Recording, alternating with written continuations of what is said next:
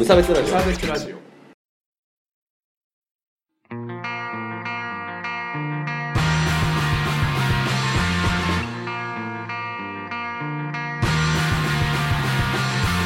鈴木一陸です。川村です。無差別ラジオダブルです。始まります。よろしくお願いします。お願いしますこのラジオは無差別な世界を作るため鈴木と川村が世の中の不条理を無差別に切ったり話をややこしくしたりするラジオです。よろしく。はい。はい。大丈夫？大丈夫なのか？とあるニュースでへこんだっていう。えそんななんで？詳しくは 詳しくは言わなんくて。なで自分でさっきしたくないって言った話に？いやこ行う詳細詳細を言うのは嫌だなっていう。あなんだけどちょっと川村君がへこんでるニュースがあるよっていうことだね。へこんでるなっていうのちょっとさお察してねってことね。そうそうそういつもより元気がないなっていうのを。なるほどね。でちょっとそこはやむなしってことでね。そうそうそう。ごめんねってことね。はい。でも元気にやってまいりますよ、やってまいりますよろしくお願いします。うん。はい。いやいや日本語喋んないからさ最近。英語だけ喋ってるってこ英語で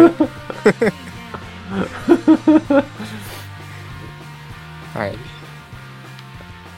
メロクのとあの話ですよね、ーまマオミルクまミルクの話です。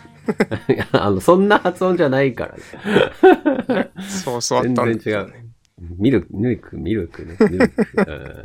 うんはい。ミルクの話をね。いや、あの、はい本当僕のツイッターをね、こう見てくれてる人は皆さんご存知かと思うんですけれども、うんその、粉ミルクとかのさ、話をちょはいっと今日はね、こうしていきたいわけですよ。もう本当に僕知らなくってね、あの、えっ、と、今日何が話したいかっていうと、はいあの、液体ミルク。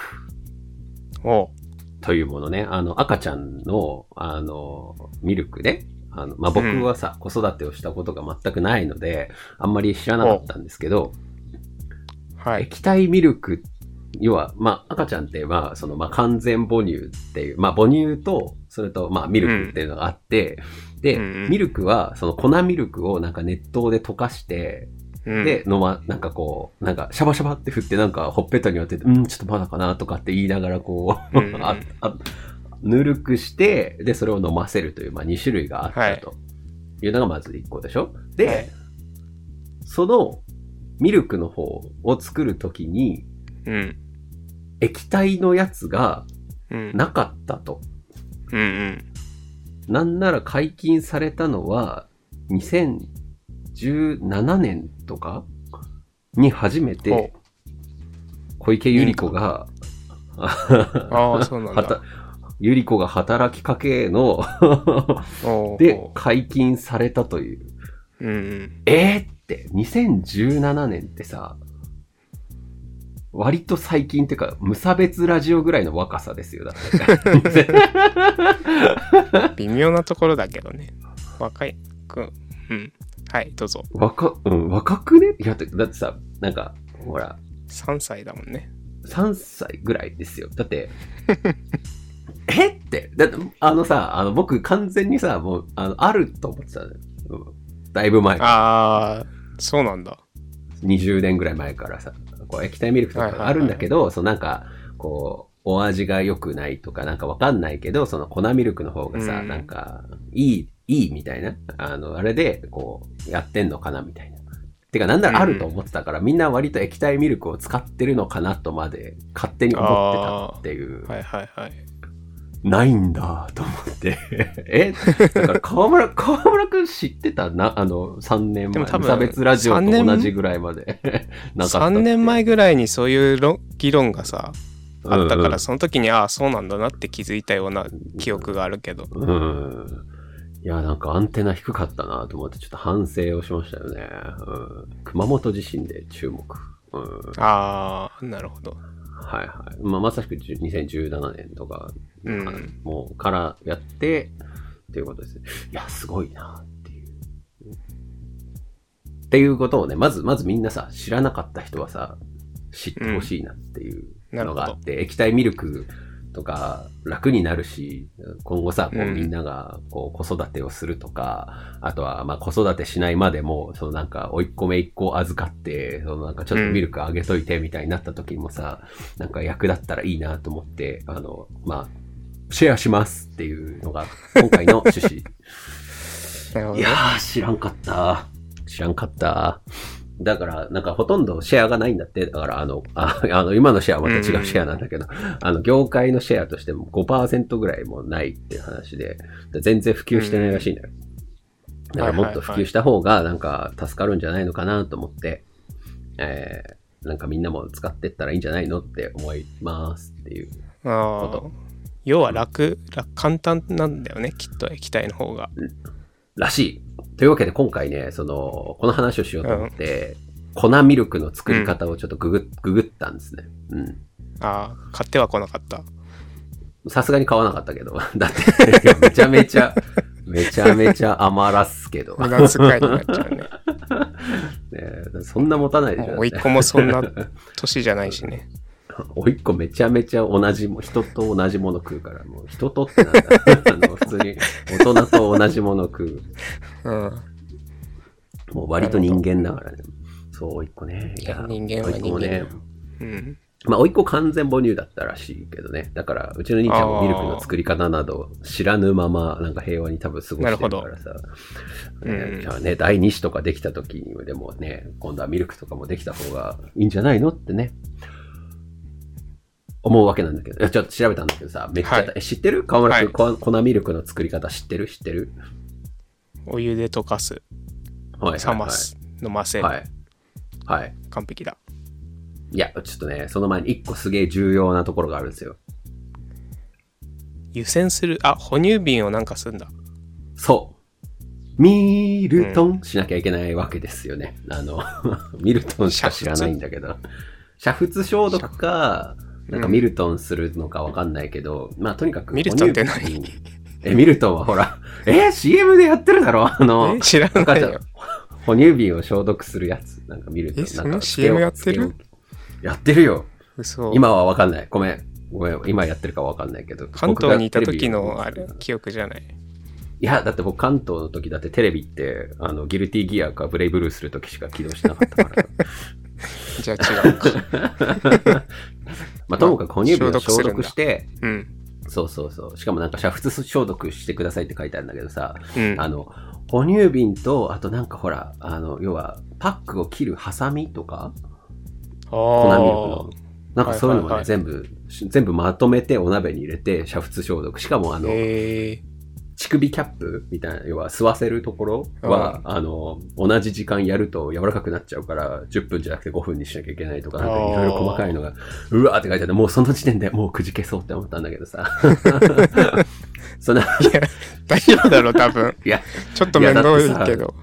そう、消毒をしてさ、で、それで、なんか、そのせ、綺麗にしたやつに粉を入れて、で、うんその粉もさ、なんか、すり切り何倍みたいな。なんか最近はキューブ型っつうのもあってさ、なんか、なんかっていうのもあるみたいなんだけど、で入れて、で、それを今度は、熱湯を冷ましたもの、熱うん。湯じゃない、まあ、70度ぐらいのお湯で溶かして、で、そこにさらに、煮沸して、ぬるまった湯冷ましを入れて薄めて、うん。あわかる。ごめんごめん。な要は熱いので溶かして、うん。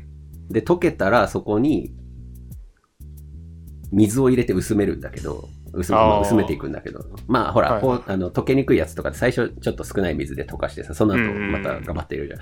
で、そういう形でやっていくんだけど、そのお湯も、その足す水も、その煮沸したやつじゃなきゃいけませんみたいな。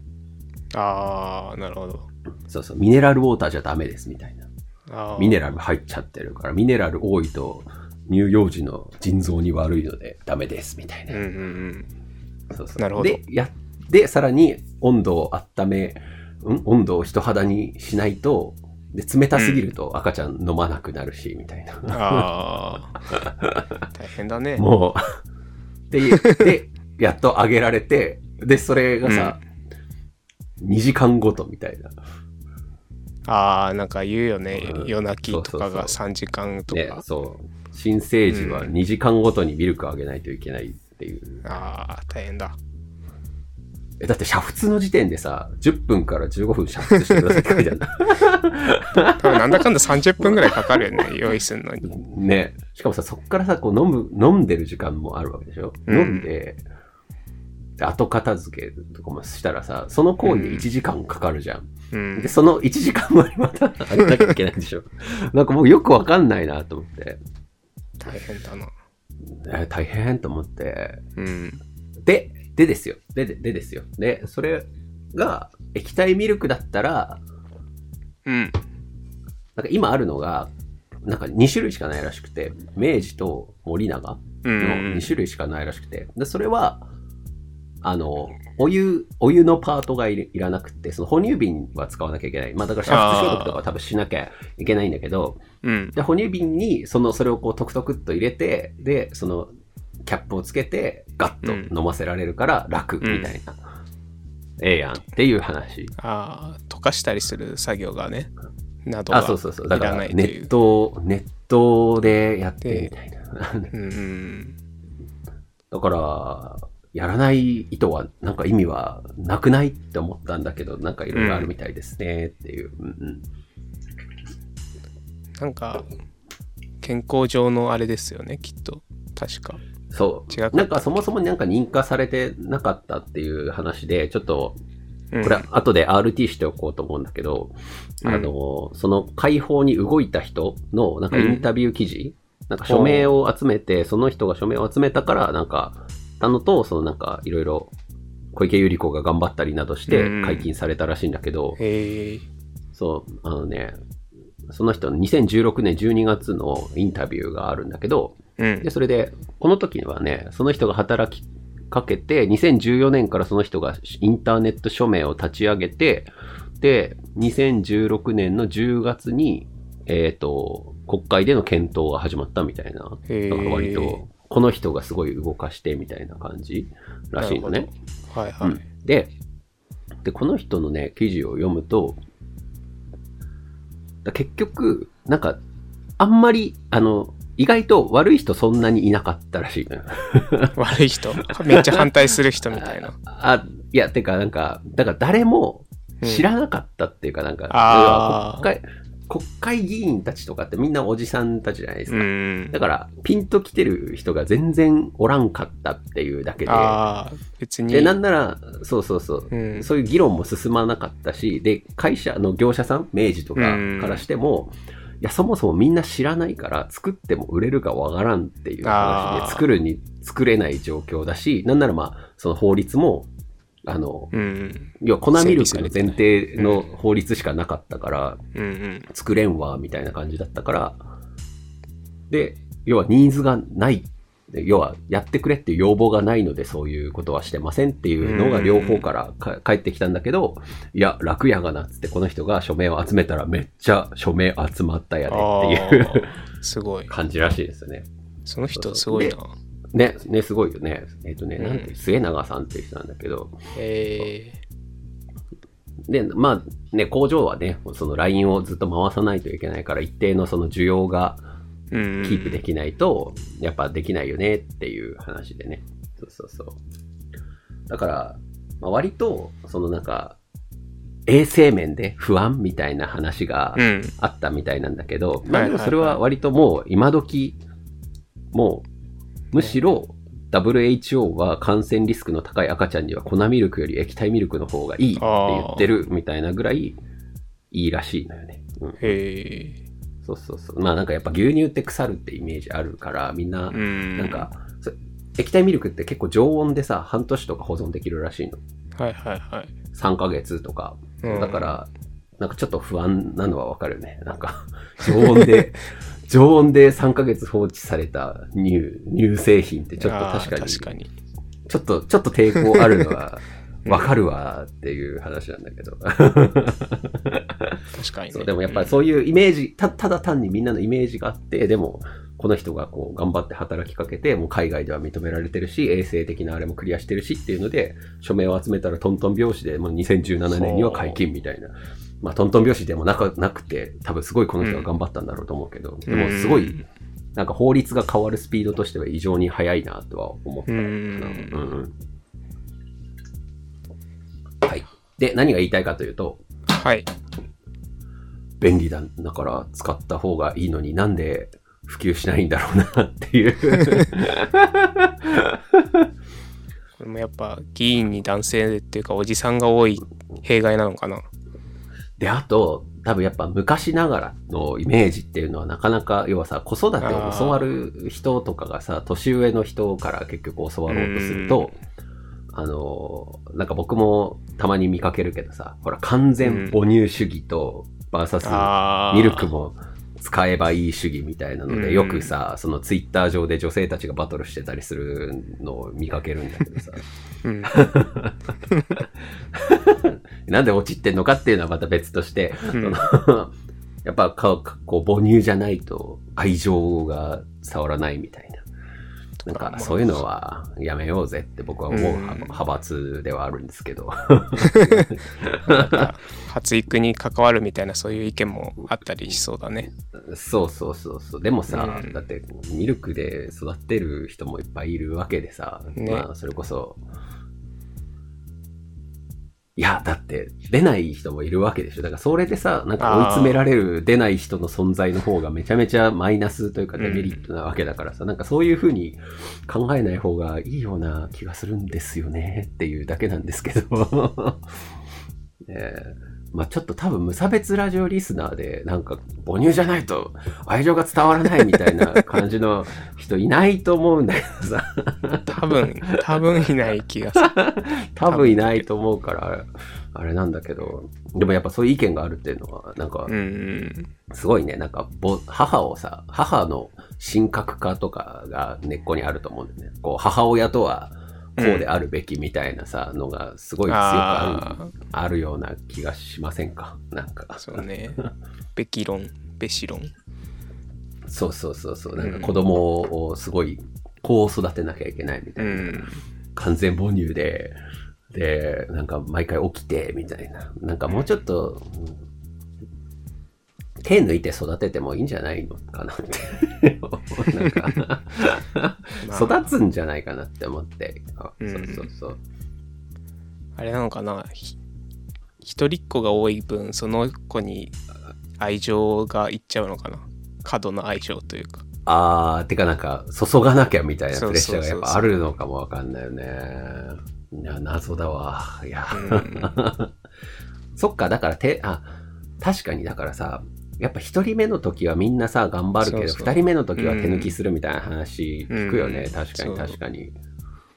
僕の写真も全然ないもんね。ちっちゃい頃の写真。悲しい話をするな。だそういう点で、だから、確かに今不慣れな人がさ、一回こっきりやって終わりっていうケースが増えてるから、なんか余計育児は大変でもまあいいかみたいなうん感じになってるのかな。なんか省エネする工夫をする余地がないっていうかね。確かにそれはあるね。でも、なんか、うん使えるものは使っていった方がみんな平和なんじゃないの？っていうだけなんですけどね。なんか、署名運動頑張ってね、くれた人もいるわけですしね。そうですよね。そのなんかその知り合いの方が、あの、うん。その僕のそのツイートに反応してくれて、そのその人は男性なんだけど、子供二人いるのかな、でそれでやっぱり、なんか液体ミルクには俺も助けられたよ、みたいなこと言って。そうそうそう。まあ、特に男性もさ、やっぱ不慣れじゃないですか。うんなることが今の現状多いからさ、そこでさ、粉ミルクをこうすり切り、熱湯でやって、あの、しかもなんか、あ、しかもこれあれなんですけど、その、1980年だか90年に、その、粉ミルクを溶く温度は何度がいいかっていうやつの見解が変わってるらしいのよ、WHO の。ほ40度から60度で溶かすべきっていうやつが70度以上で溶かすべきっていう風に変わった時期があったらしくて、だからそれであの姑バトルが割と勃発するらしいですね。姑はう。あ、の世代でね。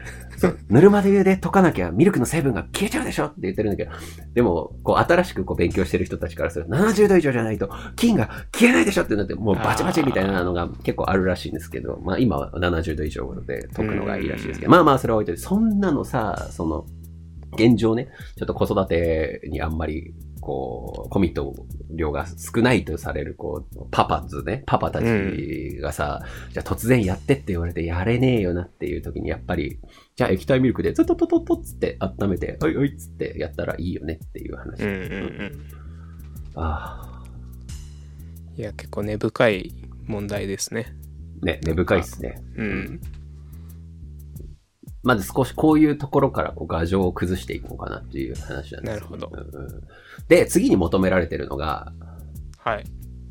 何だと思います？こう液体ミルク進化、もう一段進化できるんですけど、マジっすか？はい。どうなるとなおいいということで今、あの運動が広がっているでしょうかでも液最終的にその赤ちゃんが口にするのは液体じゃないとダメなわけですよね。まあそうだね。乳じゃないうんとだからゼリーとかじゃないもんね。喉詰まりそうな気するけどね。だってほら、消化できないから、液体じゃないと。うん、そうだよね。うんうん何が？で、これ、あの、これ、今、あの、日本で、はい求められてるのが、その、要は、移し替えしないで、そのまま飲めるやつ。うん？要は今は、要は今は、今売ってるのは、缶で入ってるのと、うん。あと、紙パックで入ってるの2種類ね。明治と、うん2種類しかないんだけど、はい。本来的に求められてるものって、そうなんか、コンビニとかでさ、ずらって売ってて、で、消毒済みのさ、あの、要はキャップみたいなのがついてて、その乳首というか、吸うやつまでついてて、で、それを買って、その場でこう、パカって開けたら、開けて温度調整だけしたら、そのままガッてこう、飲ませられる。そう哺。乳瓶いらずってことね。そういうこと。それを、んそれはもう海外では、あの、ある程度使用例があるらしいんだけど、へえ。それがまだ解禁されてないので、じゃあ次はそれなんだって。ほうほうほうほそうなったらさ、もう、ちょっと、おちょっとミルク切れちゃったから、買おうっつってコンビニで買ってさ、パコってあげて、ガッて飲んでもらえるみたいな。う。そっか。なるほど、ね。いいなって思って。そうそうそう。だから皆さん、そういうなんかやつ見かけたらさ、応援していこうじゃないのっていう話を。うんうん僕もちょっと将来ね、例えば子供を、子育てをせねばならぬというふうになったら、やっぱりそういうのをちょっと有効活用したいなっていう感じよね。うんうん。いえ。で、もう一個さ、極端はな子育ての例というので、あのーうんすごい僕が大好きな人で、あのー堀江貴文っていう人がいるんですけど、あの、誰だ、誰だそれ。堀江門っていうね、あの、今、世間を騒がせてる、ほ堀江だっつって堀江さんっていう人がいるんですはい、けど、堀江さんね。うん。堀江さんはさらにこう極端な人で、うん。赤ちゃんが泣き止まないで困ってるのになんで睡眠薬飲ませないのっていう発言をして、燃えたっていう。あいつはいつだって極端だからな、マジで。それはさすがにギャグだったんじゃないの？どうなんだ？いや、でも、やりかねないところがある。ああの人だからな、なんか。うん。そうでも彼はすごい本当さそう要は技術に対する信頼が強いから。で僕もさその副作用とかも全然ないんですよって言ってさだってさこれあの要は改革命なわけよ。だって今まで新生児は2時間おきに起こされてさやんなきゃいけないって言ってたのにさ、あじゃあ新生児6時間寝ててくれますっつったらさめちゃめちゃいいじゃんっていうだけの話なんだよね、うん。なるほど。でもそれこそなんか発育に関わるとかいう議論がすごい起きそうだよね。そうそうそうだからあの人本当すっ飛ばすよね、まずそういうさ まずまずこういうのがもうできんだぞみたいな。そうそうそう、液体ミルクの普及も行ってないところで睡眠薬とか持ち出すところが、まあ人のペースを考えられてないっていうところはあるよね。うんそうはい。はい。言いたいことは以上です。なるほど。なんか僕、生後すぐからうん6時間寝てたらしいから、助かったってママに言われたことあるな。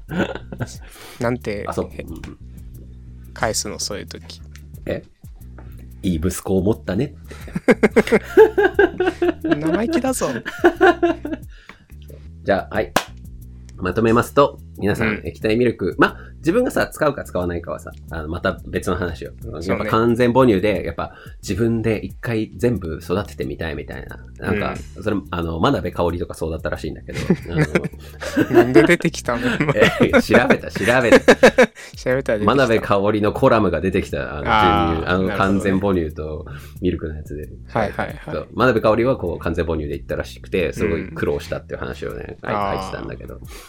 まあ、それは、まあ、それはそれでなんか、でも、まあ、良かったわ、みたいなこともあったらしい。楽だしっていう。なんか楽なんだって完全母乳って、その結局、その消毒とかしなくていいから。うんうんいやズボラな私にはぴったりでしたみたいな。ちょっとだる、最初だるかったけどみたいな。最初の1ヶ月はすごいきつかったけど、それ以降はもう、なんか、あの、もう、すり切りで測ってとか絶対無理なんで、ああなんか良かったですみたいな感じだって。はい。だから、まあ、どっちでもええやんっていう気持ちをやっぱり無差別ラジオリスナーには そうね持ってどっちいたいなっていう。組み合わせてもいいだろうしねあ、そうそうそう。やっぱり組み合わせが一番いいらしいですよ。うんあの、両方使えるっていうのは、その完全母乳の人も、その、保育園行った、あの、すごいさ、2歳ぐらいから保育園行った時とあーはいはいはいかに、あの、めちゃめちゃ困るらしいから。あのだってさう、んさ、搾乳機で自分のお乳をす、取ってさ、なんか冷凍とかしとかなきゃいけないらしいからさ、ええあそうなんだえー 大変じゃん、それも方がとかって思うんだけど、そうでもないのかねっていう。ね。そういうことです。はい終わりです。緩やかに終わりましょうはい。頭はぐちゃぐちゃな歴史エンディングです。はいお疲れ様でした。いや疲れたねえー、10万円給付金何に使うかのコーナおお便りが来たんですか？ー、あの、ハッシュタグでいただいてですね。ああはいはいはい、えーはい。えっ、と、トリフィドさんという方からいただいたんですけども、あれ僕いいねしたのかえっ、と、トリフィドさん、Adobe CC をとりあえず1年はいいですね。単体プランとコンプリートプランの間のグレードがあると使い勝手いいのですが、めっちゃわかる。4個選ばせてくれ。4個プランをくれって。いうね。うんうんはい。えー私は博物館のサポーター延長やシリーズ本のコンプリートに使いたいですということでね。博物館の博物館？のサポータいやほらサポーターとかね、やっぱあるじゃないですか、こう、寄付とか。ー年間パスとかね。ああ、そういう感じだと思うんだよね。なんか写真を載せてくれてんだけど、はいはいはい。それとあと、フィールドワーク選書全20巻っていうのをね、こう目録を写真で載せてくれてるんですへけど、すごいね。ドリアン王国探訪記はちょっと僕も読んでみたいですね。え高そうだななんかわかんないけど 言言葉から文化をあ、いいですね、これでね。あいや、本、本に使うというのもいいですね。あうんはい給付金、まだ来てねえけどな。うねそうですねなんか宮城県？仙台がうんうん全然給付されてないうみたいな、大都市ほど遅れてて、仙台市は0.2%しかまだ給付されてないらしいうんですよ。うんうん、0.2ってなんだよ。0.2って選ばれし0.2。選 逆にばれし0.2試しよ、よう言ったな、みたいな。0.2よう言った。うん。お便り募集してます。ハッシュタグ、無差別ラジオでツイートしてください。あ、お便り、あ、ごめん。お便り、よくできましたのコーナーと、えー、10万円何に使うのコーナーと、えー、無差別エンタメクラブのコーナーで、そうですねえーはい、僕らに読んでほしいものなどを募集しております。映画とかもよよろしくお願いします。ろしくお願いしますハッシュタグでツイートしてください。無差別ラジオです。うツイッターのフォローもお願いします。ん、はいその他、ポッドキャストアプリなどを登録お願いします。Spotify Yes! Yes そんなところでしょうかはい。川村くん、うんそろそろうんリアル録音しない？君もなかなかうん粘りますね値段ね、なるほど。あ、それね。うんそう、いや。ちょっと外出の口実もそろそろ欲しいなっていう話です。うんうんまあ、この前亀屋行ったけどな。うわうわって言うのもあれかう わっていうのも違うかまあ別にいいんだもんねうん、すげえ繁盛してましたよ、もう。マジか。そうめちゃめちゃ歌ってたし、みんな。うんへえ歌ってたの？ダメじゃないそれは。あの狭さで。うん歌ってたのはダメだったかもしれないはいみんな少しずつね、あの予防しながら経済の再開もね、はい、頑張っていきましょうということで。そうですね。はい確かに、うまいことを気分転換してね、やらねばって感じですよね。はい。ちょっとね、鬱屈とはしないようにね、いきましょう。はいはい。じゃあ、そんな感じで。はい。グッバイ。バイ。